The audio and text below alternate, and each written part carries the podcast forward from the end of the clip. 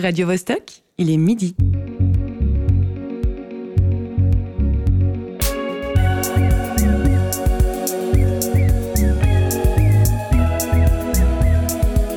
Midi bascule. Tous les vendredis à midi. C'est la plus belle rencontre que j'ai faite de l'année. Alors je me suis dit, je vais faire un. Je vais rentrer à Paris, je vais faire un spectacle avec un cheval, parce que c'est la seule personne avec qui je me sens bien.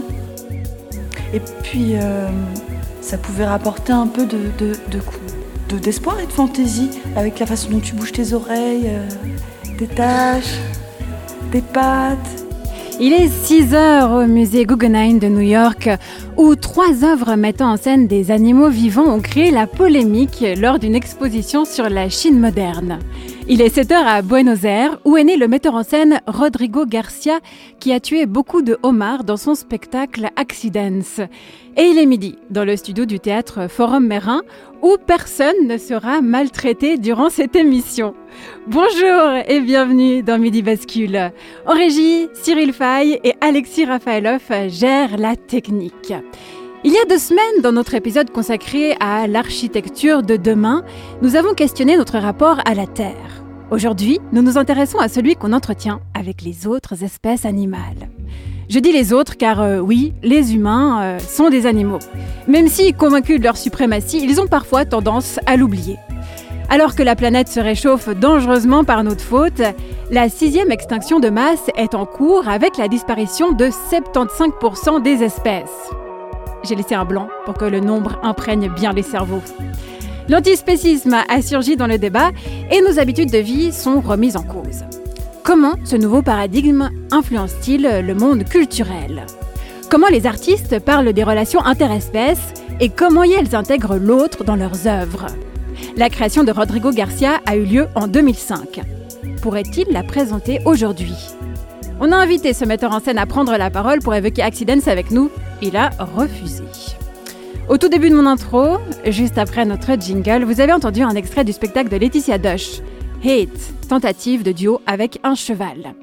La comédienne a travaillé sur la question suivante est-ce qu'on peut vraiment être égal avec un animal? Cette réflexion intéressante a une formulation, une formulation étrange quand on y pense.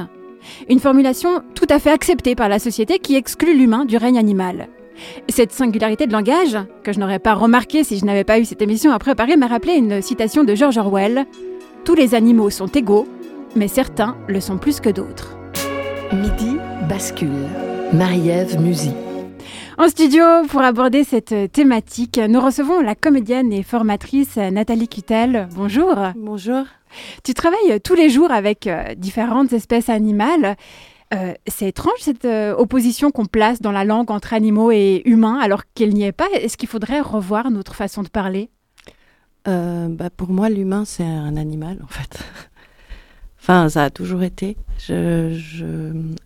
Do- Donc il faudrait désigner comment plutôt les, les bêtes alors quand on parle des, des, des autres espèces animales. On devrait, quel mot devrait-on employer? Mais moi, je crois que animal, en incluant l'humain, enfin, pas forcément de mettre de différence. J'en mettrais pas, d'ailleurs, quand euh, j'observe l'humain, moi, je vois plutôt son côté euh, animal.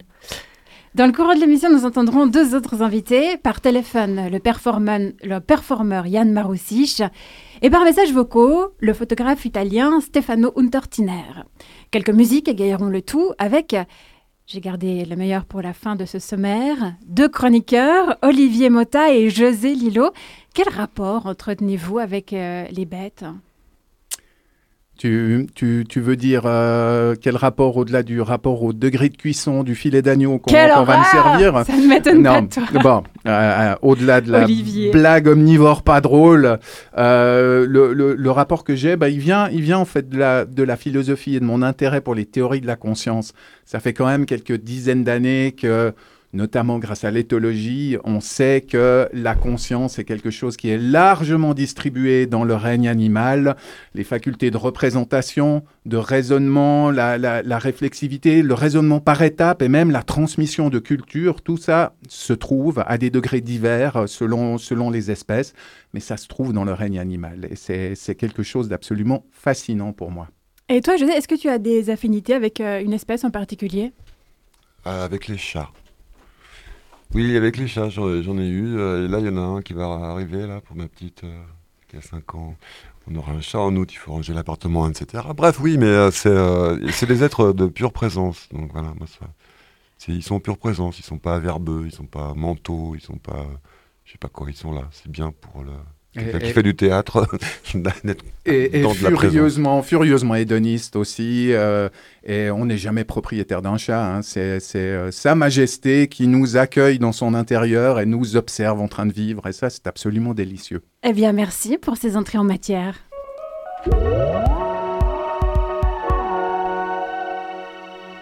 Nathalie Cutel, après une formation de comédienne, tu rejoins en 2009 la compagnie Chanju que les auditoristes vont découvrir avec cet extrait.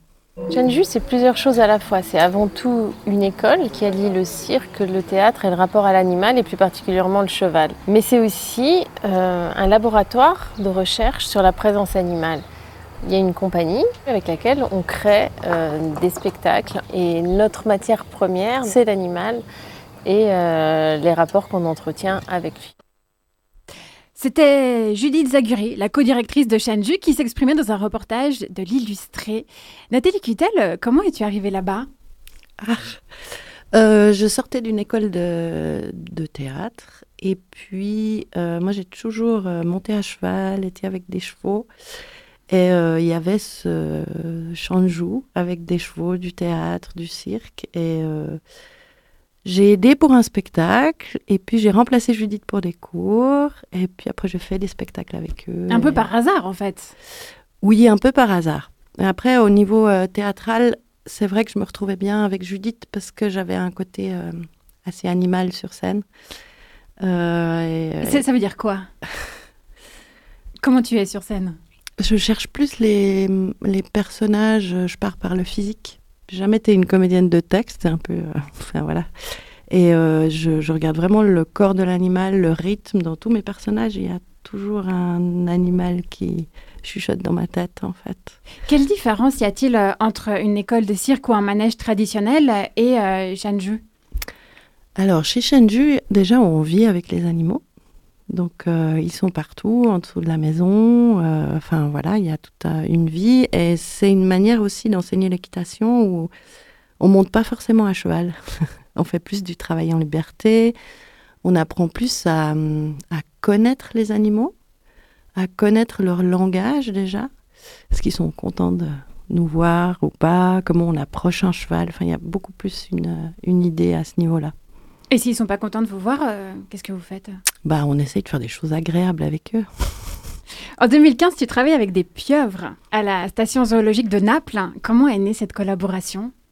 Euh, c'est en regardant un- une émission euh, Ushuaïa. Il y a un, un superbe Ushuaïa sur euh, les pieuvres.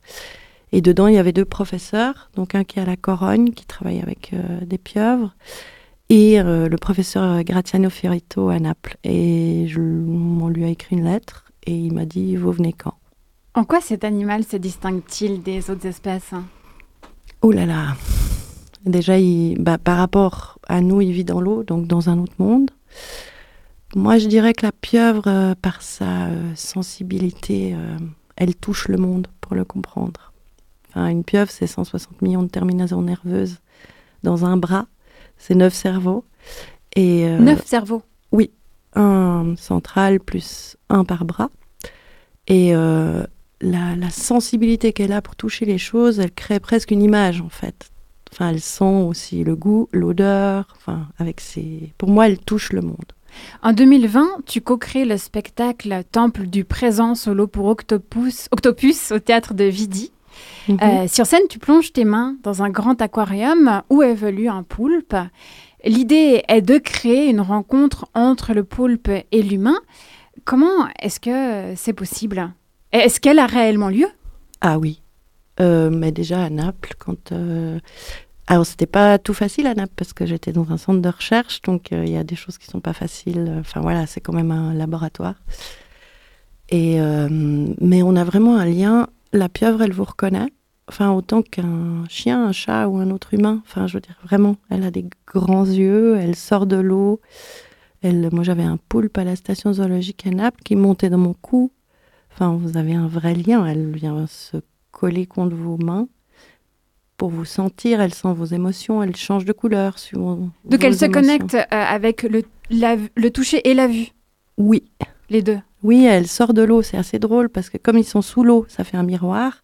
Donc elle sort les yeux de l'eau pour venir vous regarder. Par rapport au conditionnement, vous avez recréé de l'eau salée pour euh, que l'environnement soit le meilleur possible. Est-ce que c'est compliqué? Très. C'est une folie. Je crois que plus jamais de ma vie, j'aurai un aquarium d'eau salée. À quoi il faut faire attention? Euh, alors la pieuvre, elle est très sensible aux variations de température hein, et de salinité. Donc il faut que ça bouge jamais. Il faut que ça reste tout le temps stable. Donc c'est des contrôles euh, quatre fois par jour. Et euh, l'eau de mer, il faut savoir que c'est un être vivant. Donc elle évolue aussi avec des bactéries, avec l'oxygène, avec euh, plein de choses. Et du coup, c'est des contrôles permanents et il faut agir très vite s'il y a un problème. et, pourquoi est-ce que vous n'avez pas pris de l'eau dans la mer? Pourquoi vous avez dû recréer complètement de l'eau de mer? Si on transporte de l'eau de mer, par exemple, si on transportait 1000 litres d'eau euh, dans un camion, il faut l'oxygéner, il ne faut pas qu'elle varie de, de température et toutes les bactéries qui sont dedans meurent dès que vous transportez de l'eau. Et vous avez euh, dû interrompre la tournée du spectacle. hein. Pour quelle raison? Bah, le Covid. C'est une raison euh, suffisante. Ouais. En ce moment, le musée d'ethnographie de Genève propose une exposition qui s'intitule Être ensemble. Le mot être avec un S à la fin. Un espace y est dédié à des personnalités qui ont établi un rapport particulier avec des êtres euh, vivants. Parmi les profils, on trouve le photographe Stefano Untertiner qui travaille beaucoup sur les renards. Je lui ai demandé si, comme dans Le Petit Prince, il apprivoisait les renards qu'il photographiait. Eh, bien sûr, je n'ai pas apprivoisé les renards, eh, ce sont tout à fait des, animaux sauvages, mais la présence euh, du tourisme a fait si que le renard eh, devenait moins farouche. Et moi, eh, j'ai passé beaucoup de temps dans la vallée, et, donc euh, j'ai commencé à connaître les renards d'une façon individuelle. Je connaissais euh, ce renard, celui de l'autre, je connaissais toutes les familles du renard dans, dans la vallée. Et donc ça, ça m'a permis d'avoir un rapport un peu privilégié avec, avec ces animaux. Et en plus, le fait de rester un peu derrière, un peu loin, voilà, pas trop s'approcher, surtout pas donner leur à manger comme ils font voilà, les touristes, c'est la façon meilleure pour, pour rester spectateur et pas interférer avec, avec eux. Nathalie Kittel, pourquoi est-il important de ne pas interférer euh, avec les espèces euh, sauvages? Parce que, en général, quand on veut nourrir euh, un animal sauvage, ça part d'une bonne intention. Ouais, mais je crois qu'on perturbe leur manière de vivre et pas tous les humains après vont être forcément euh, contents d'avoir un renard qui arrive vers eux. Ou... Enfin voilà, je veux dire, après il y a aussi euh, la chasse. il y a- Enfin, on les, on les perturbe dans leur manière d'être en fait, dans leur monde. Tu nous proposes d'écouter A Takeaway Show, ou en français un concert à l'emporter. C'est un format euh, YouTube proposé par la Blogothèque qui filme des artistes dans des lieux insolites.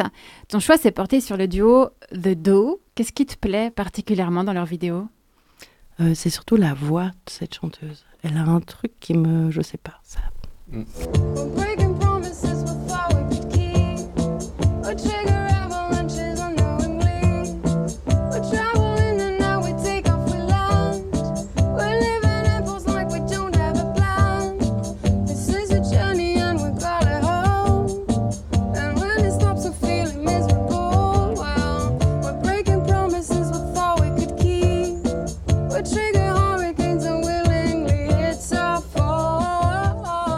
Salut à toi qui nous rejoint dans Midi Bascule.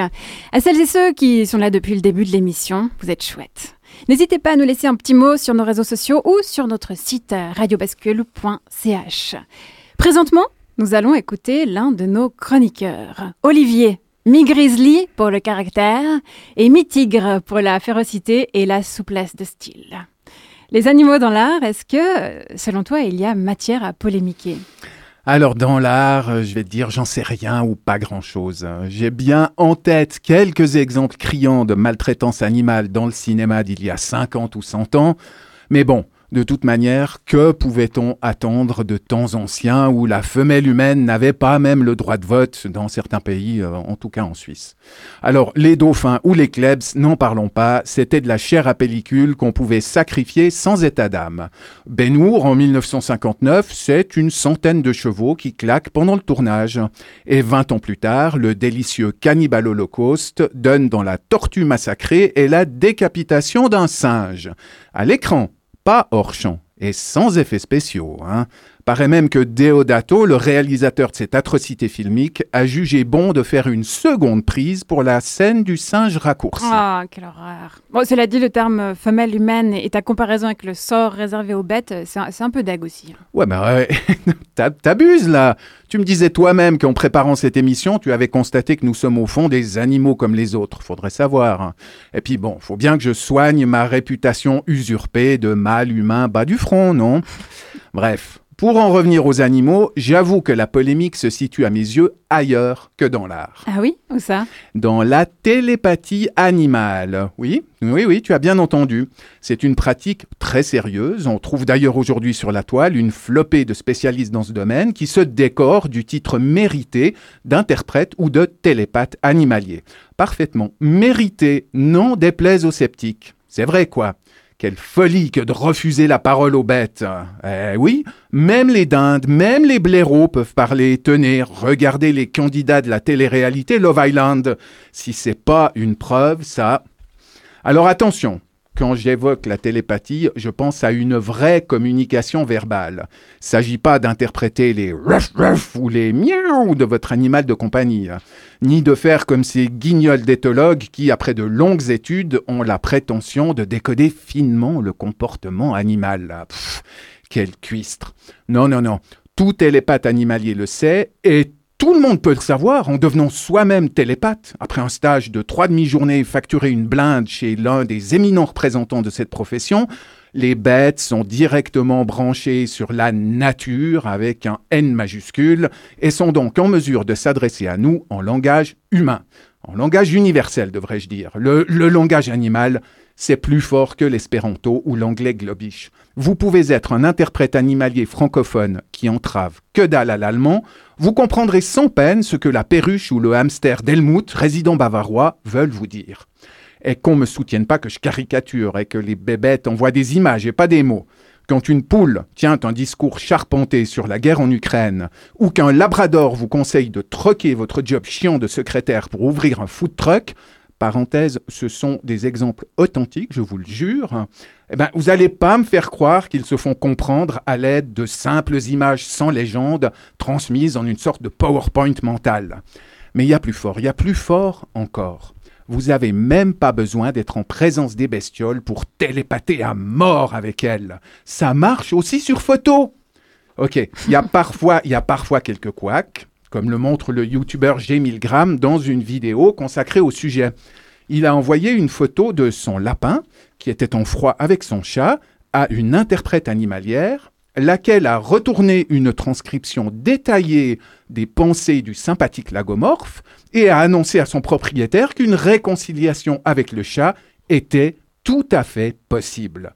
Alors qu'en fait, euh, pas tellement. Euh, le lapin était mort et enterré bien avant que G. Milgram ne sollicite la télépathe.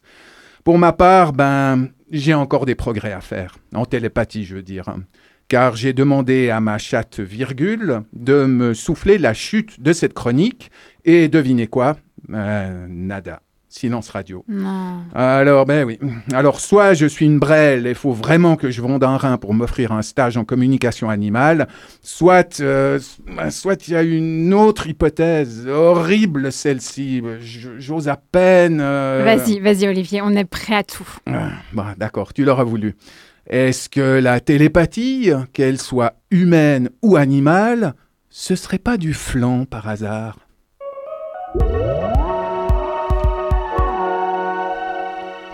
Merci Olivier pour ce papier. Tu crois pas que peut-être euh, effectivement que le lapin et le chat peuvent se réconcilier dans une autre vie? Peut-être qu'elle pensait ça, la télépathe. Euh, pe- Peut-être qu'elle a aussi un don de médiumnité qui peut euh, l'amener à communiquer avec les animaux après décès. C'est- une hypothèse. Je ne suis pas Mhm. sûre que notre invité fil rouge soit de ton avis. Nathalie Cutel, tu communiques avec les bêtes sans parler. Est-ce que euh, c'est de la télépathie? Euh, non, je pense pas. Enfin, euh, quand on travaille avec des animaux, il y a, il y a tout un langage corporel. Celui-là, il existe. Enfin, je veux dire, on le voit. Donc, il y a une manière de, de communiquer euh, et d'observer qu'est-ce qui se passe entre et après de jouer avec ça sur scène, par exemple. Donc toi, tu crois pas à la télépathie? Euh, je- a- Tu n'en as pas besoin, en fait. Euh, non, puis, puis je, je, je, me, je me- suis pas télépathe, enfin, voilà, mais je crois que... Et puis surtout, je pense que si on pose... Enfin, je crois pas à la télépathie, mais il y a certaines questions... euh, on pose des- souvent des questions aux animaux qui les intéressent pas. Ah, c'est peut-être ça. Enfin, je veux dire, il y a des choses pour eux qui ont aucun sens. Enfin, je sais pas, moi.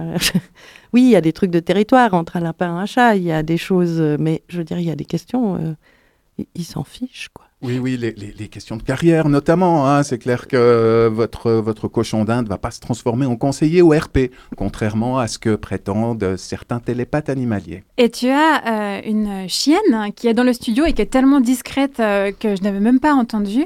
Comment tu communiques avec? Bah, moi, je la comprends très bien. Je crois qu'il y a, mais comme tout propriétaire, enfin, toute personne qui passe beaucoup de temps avec un animal. Je crois que c'est pas ce propriétaire, c'est un peu, ils nous appartiennent pas en fait. Mais euh, quand on passe du temps, bah, c'est comme euh, avec un humain. Vous, vous reconnaissez sa démarche, vous savez quand la personne, enfin, je sais pas, quand on passe longtemps du temps avec quelqu'un, il n'a pas besoin de parler pour voir ce qui se passe.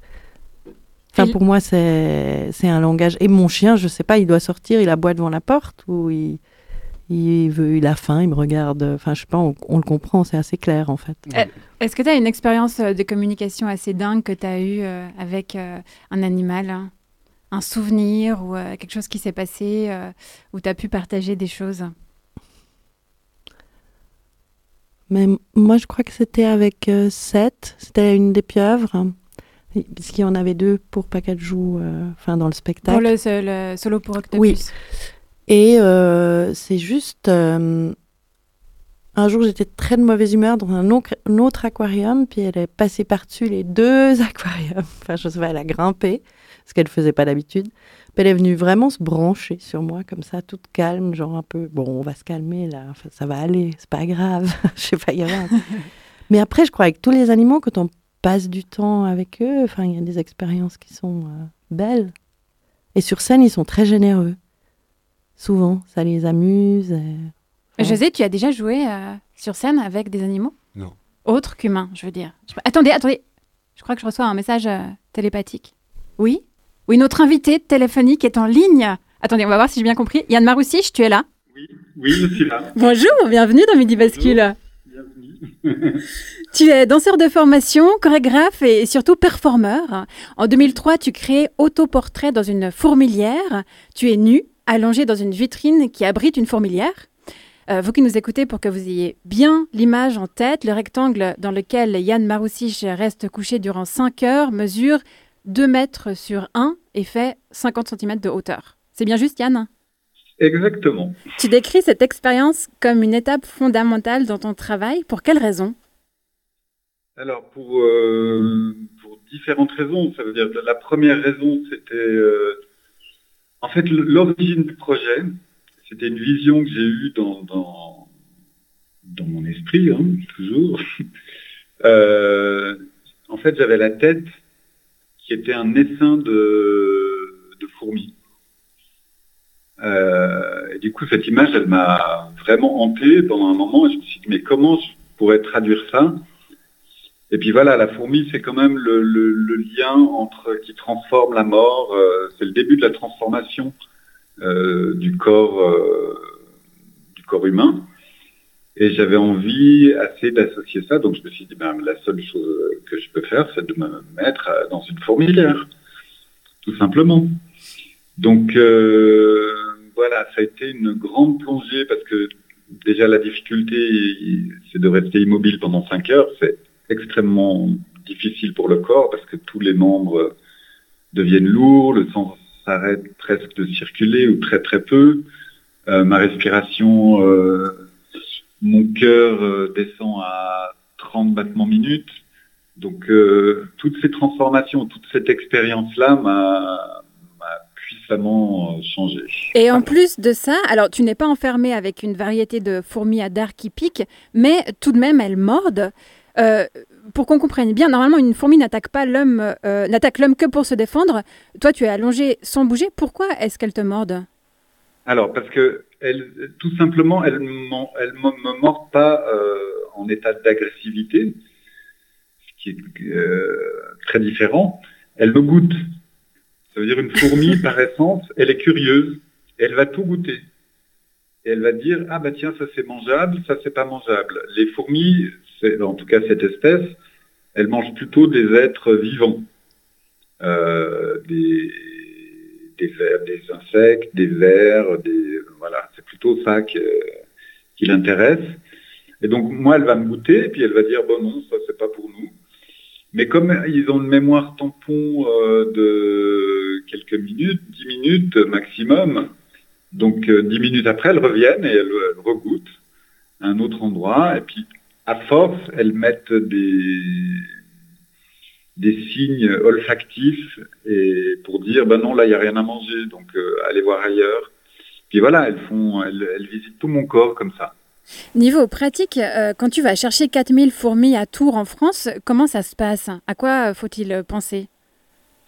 Alors euh, moi j'ai travaillé avec un, professeur donc un myrmécologue un spécialiste des fourmis. Et lui a à l'époque il avait maintenant il à la retraite mais euh, à l'époque il, dirigeait le, centre de myrmécologie à Tours. Et euh, il était très intéressé par les arts et tout ça, donc on a une super euh, relation. D'ailleurs, des fois, on, on reste en contact. Et, euh, et c'est lui qui m'a fourni, fourni la, la fourmilière.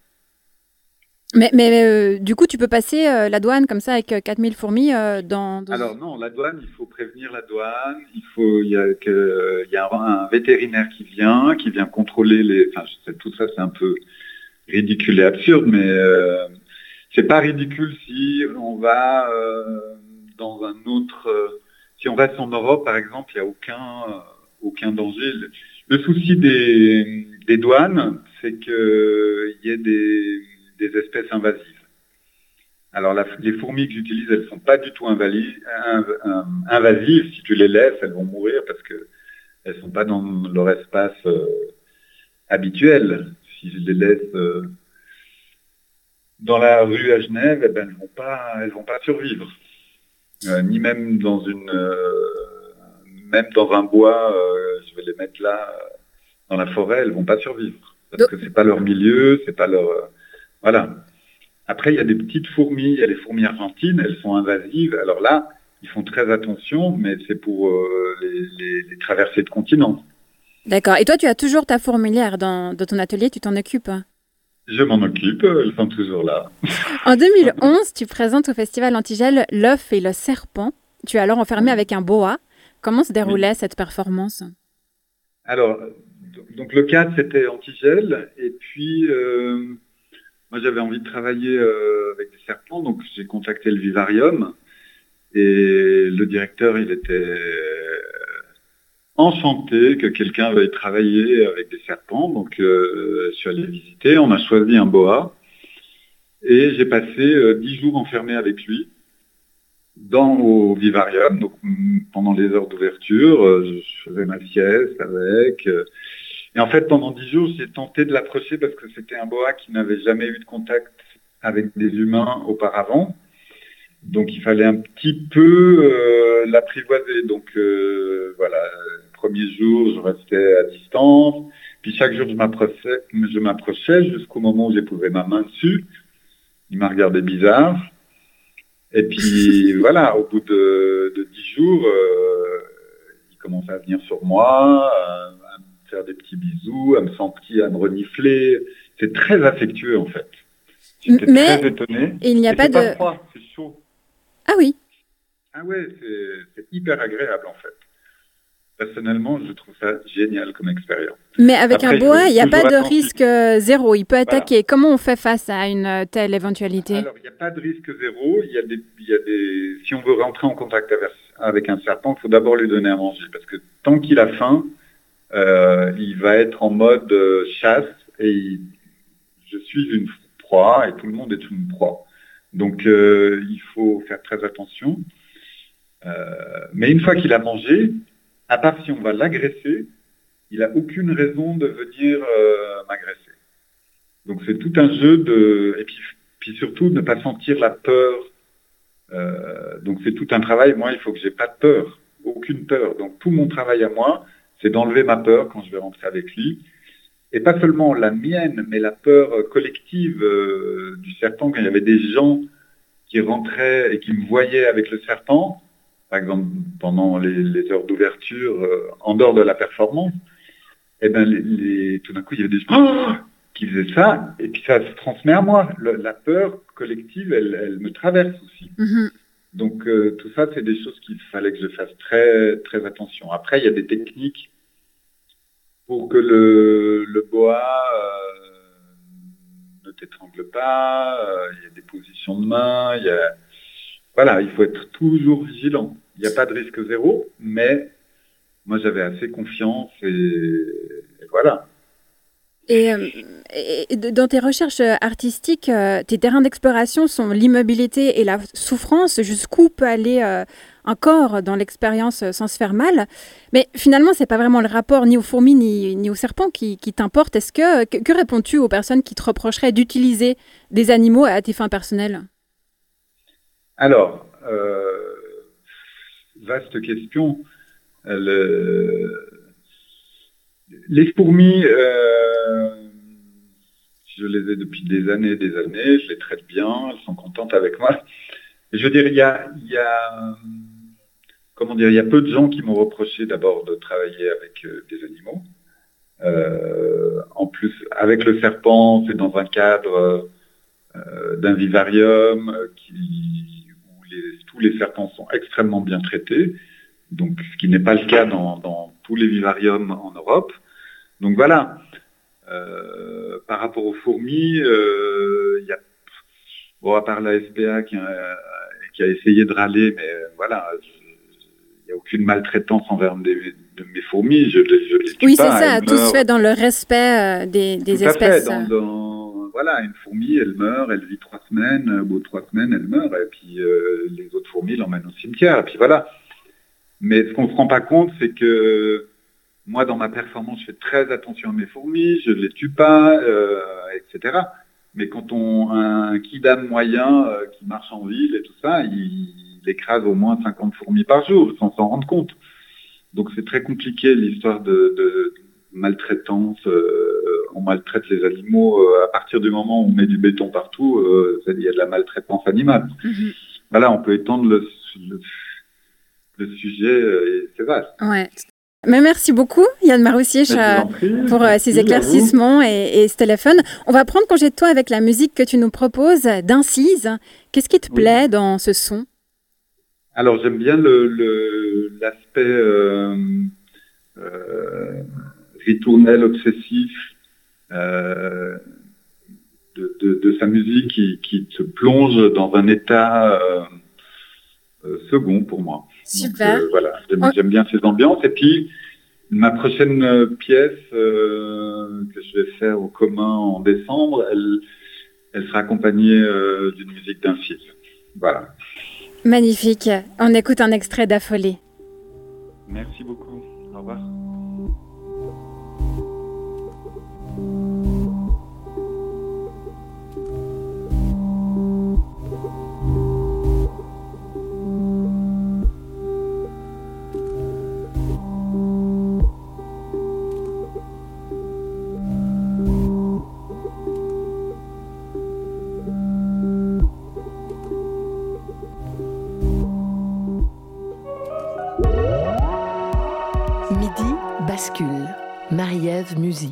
Aujourd'hui, on explore notre rapport aux êtres vivants issus d'une autre espèce que la nôtre. Et, je n'ai pas, de problème hein, à ce qu'on dise que je suis une femelle humaine, hein, contrairement à ce que prétendait Olivier dans sa chronique, parce que oui, c'est la vérité, nous sommes des animaux. On regarde aussi comment les artistes collaborent avec euh, les autres espèces. Nous sommes bien accompagnés en plateau. La comédienne et formatrice Nathalie Cutel nous éclaire sur le sujet. Nathalie, en 2017, tu participes au week-end Être bête, organisé par Antoine Jacou au théâtre de Vidi.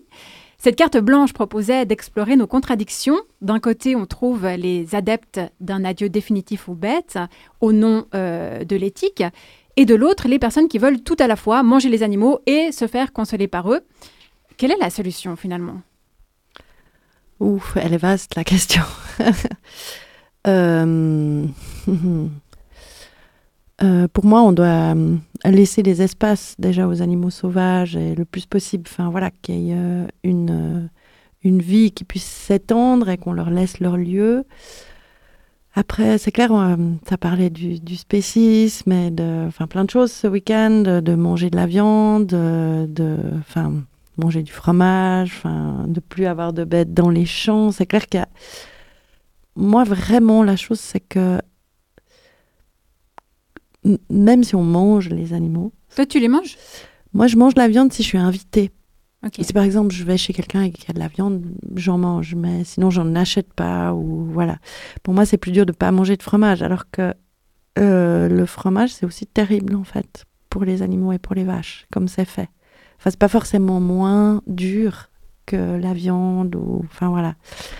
Euh, en tout cas, moi j'ai l'impression que si on, va dans le passé, si on allait chasser une bête, qu'on mangeait la bête, qu'il y avait un remerciement, qu'on mangeait une bête, tous les, je sais pas combien qu'on utilisait, tout l'animal, enfin voilà, là il y a un, je me dis bon, il y a un certain respect, mais ce qu'on fait aujourd'hui, c'est plus possible, enfin, de faire des hangars à, à animaux, euh, enfin, je veux dire, où ils ont aucune vie, où ils deviennent euh, du matériel, quoi. Enfin, il y a quelque Mhm. chose dans, dans cette con... bah, c'est de nouveau cette consommation extrême de tout, mais je pense que c'est pour tout. Oui. On, va retrouver le photographe euh, Stefano Untertiner. Il évoque l'engagement des artistes tout en nuançant. La photo euh, s'étant énormément démocratisée, les personnes qui la pratiquent sont plus nombreuses et pas forcément respectueuses. J'ai été toujours euh, très engagé euh, dans mon travail depuis tout le début de ma carrière.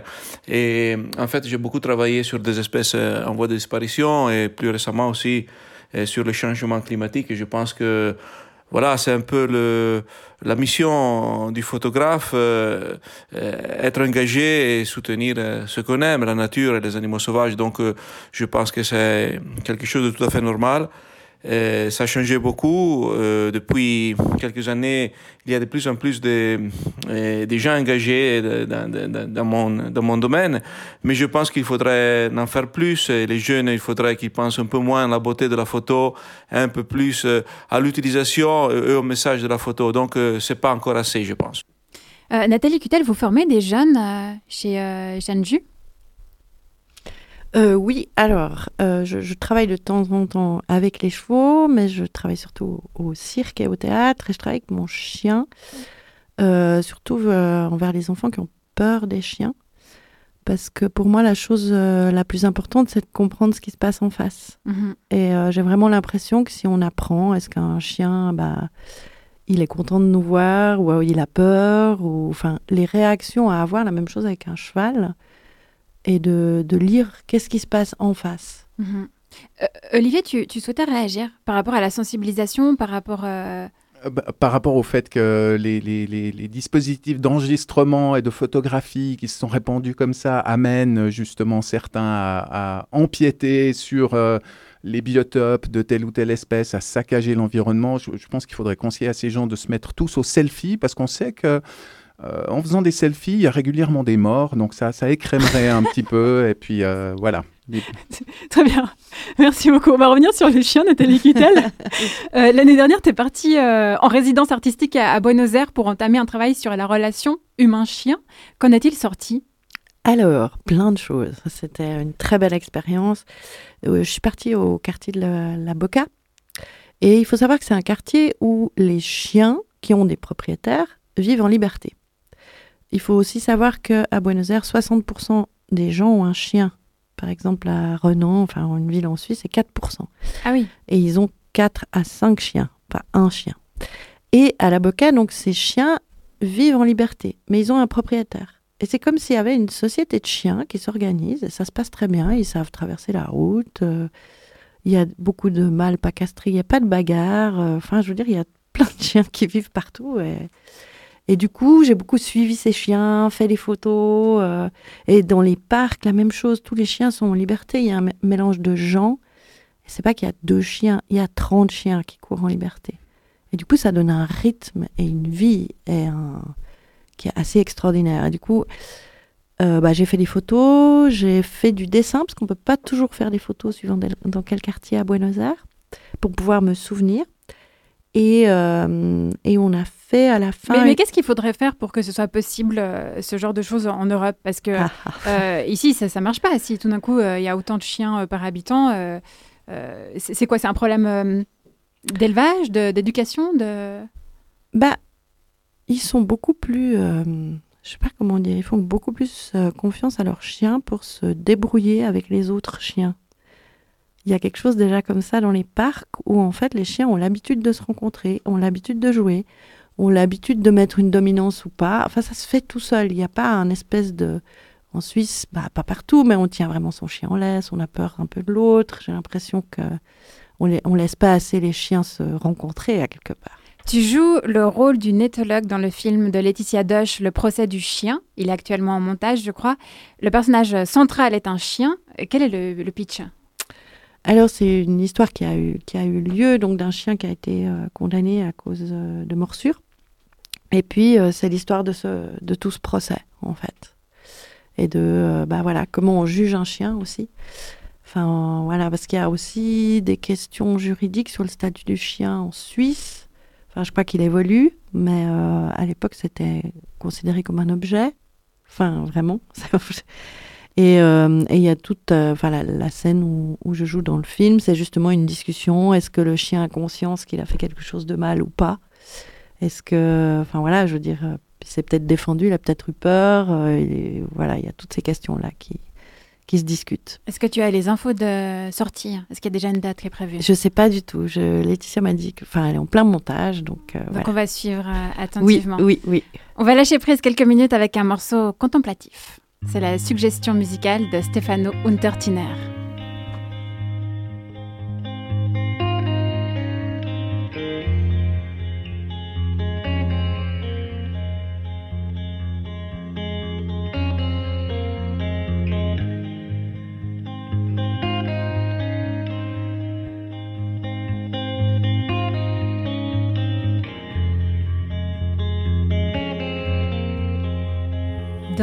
Bascule, c'est le moment tant attendu. Je vous sens trépigner de l'autre côté du casque ou des haut-parleurs. On va parler actu. C'est José Lilo qui s'en charge et comme chaque semaine, il va nous remonter le moral. Ben, trépignez pas trop. hein.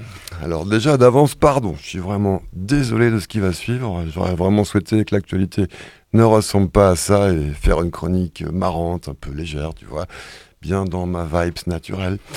qui envoie du bon feel good maintenant que les beaux jours reviennent, mais patatras, badaboum et même saperlipopette. Oui, oui, saperlipopette. Ça me dépasse tellement qu'il n'y a plus que des mots désuets qui puissent encore exprimer pleinement le désarroi dans lequel ça plonge de jeter un œil sur l'actu. Alors non, je ne vais pas parler d'écologie. Quoique, si on pousse le raisonnement, c'est pas forcément si éloigné, vu la façon lamentable dont on traite aussi la nature. Non. Là, hélas, c'est la façon lamentable dont on traite les femmes dont il s'agit. Et quand je dis on, alors s'il vous plaît, désincluez-moi par pitié de ce on, je ne veux rien avoir à faire avec ces on qui pullulent de partout, et je me permets également de parler pour mon camarade chroniqueur ici présent, Olivier, qui se désinclut avec moi. C'est quand même incroyable, oui, c'est quand même incroyable. Cinq ans après MeToo, c'est encore pire. Dans le genre, rien à battre de rien, on se lâche, on est les rois du monde, alors tenez-vous bien, jeudi soir.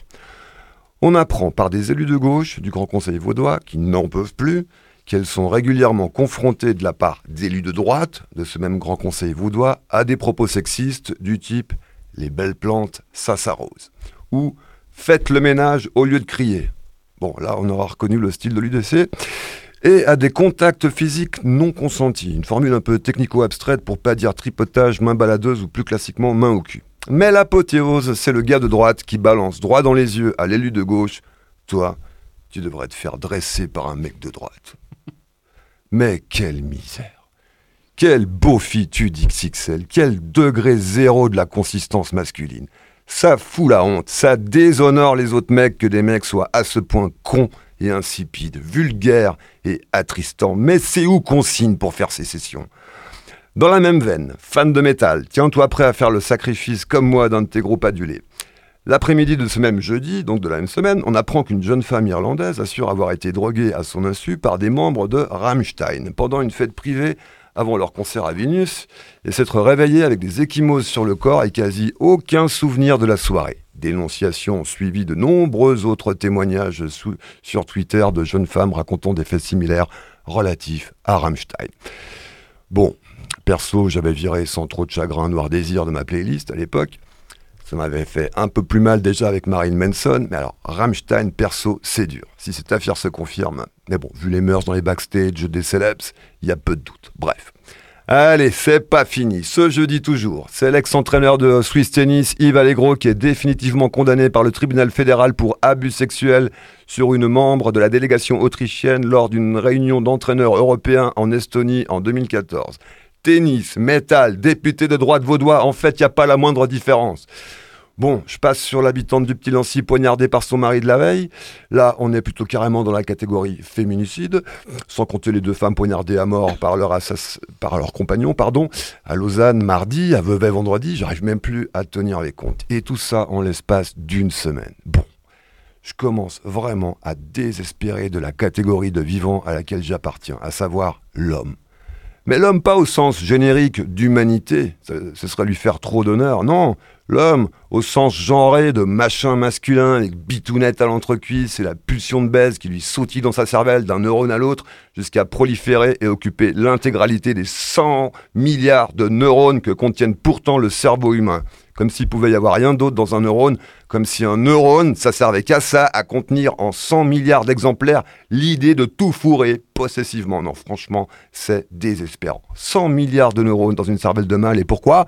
Pour les dédier à une seule activité cérébrale L'idée de tremper son col roulé dans de la choune, n'importe comment, et surtout sans la moindre considération pour la personne désirée qui n'est plus réduite ici qu'à une proie. Je ne comprends pas, je ne comprends pas. C'est tellement mieux quand c'est consentant. Quand les cœurs et les corps vibrent à l'unisson. Consentons-nous les uns les autres, bon sang. Le reste, c'est vraiment du malheur et de la folie.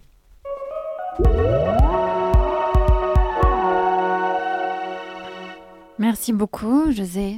Saperlipopette. Moi Ouais. aussi, j'ai j'ai arrêté Noir Désir. Et toi, Nathalie Cutel? Aussi. mais mais j'aimais beaucoup. euh, mais oui, aussi. Euh, le consentement, vous le demandez donc euh, aussi euh, aux animaux avec lesquels vous travaillez. Tu as collaboré au spectacle de Laetitia Doche. D'ailleurs, ça, elle a choisi, le cheval l'a choisi. C'est quelque chose comme ça. Comment ça s'est passé? Oui, bah, Laetitia, quand elle est arrivée, elle elle connaissait pas. Enfin voilà, je veux dire, elle n'avait pas un lien aux chevaux. Elle a beaucoup appris, énormément d'ailleurs, tout au long du travail, parce qu'au départ, elle est arrivée. Elle avait euh, envie de travailler, je crois que c'était avec Basco, qui est un cheval assez spécial, et voilà. Et puis, euh, bah, elles ont fait des essais. Moi, j'ai pas, j'ai plutôt accompagné après. Elles ont fait des essais, mais euh, ça a été la rencontre avec Corazon. Donc, effectivement, c'est Corazon qui l'a choisi et qui est venu s'amuser avec. Mhm. Olivier, tu avais envie de réagir un peu euh, au propos du, du consentement ou euh, à l'actualité ou non, c'est trop triste Oh, non, ça, ça plombe un peu. Hein, non, mais c'est vrai que tu parles de 100 milliards de, de neurones, José. Ça fait beaucoup de puissance de calcul pour euh, pas grand-chose dans le comportement de certains. hein, Quand on voit, quand on voit le résultat, ça fait un peu pitié. Mm. Nous avons une dernière euh, intervention de Stefano Untertiner. Il nous parle d'une relation privilégiée qu'il a connue avec une renarde. J'avais euh, beaucoup de renards qui euh, visitaient ma petite cabane de temps en temps.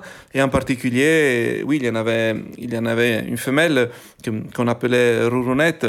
Et c'était, c'était vraiment spécial parce que on avait un rapport euh, euh, on peut dire euh, d'une façon un peu intime. Se- je la reconnaissais facilement parce qu'il avait un queue un peu tordu et je, suis sûr qu'elle me reconnaissait aussi. Et donc, euh, quand, elle, quand je l'ai rencontrée dans le bois, je la suivais tout discrètement. Et, et donc, c'est là que j'ai pu, pu faire euh, mes plus belles photos. Et je pense que cette euh, relation, euh, ce que j'ai appris de cette relation, c'est surtout euh, voilà, le fait que les animaux, ils sont pas voilà, des renards ou, ou des chamois, mais sont des individus. Et le fait de connaître euh, Rourounette en particulier, il m'a ouvert vraiment les yeux sur le fait qu'on devrait, on devrait euh, nous, êtres humains, considérer tous les animaux comme des individus. Et, et donc, notre relation avec les autres, ça pourrait être très différent et je pense beaucoup meilleur. Nathalie Cutel, voir chaque animal comme un individu à part entière, euh, c'est ça la solution vers plus de respect? Oui.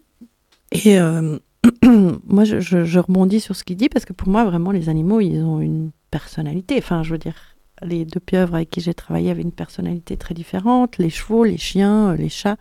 Enfin, pour n'importe quelle personne qui, qui les côtoie, on voit une personnalité, donc un individu différent. Et je poserais même la question en disant, mais pourquoi ils n'auraient pas une personnalité en fin de compte C'est Mhm.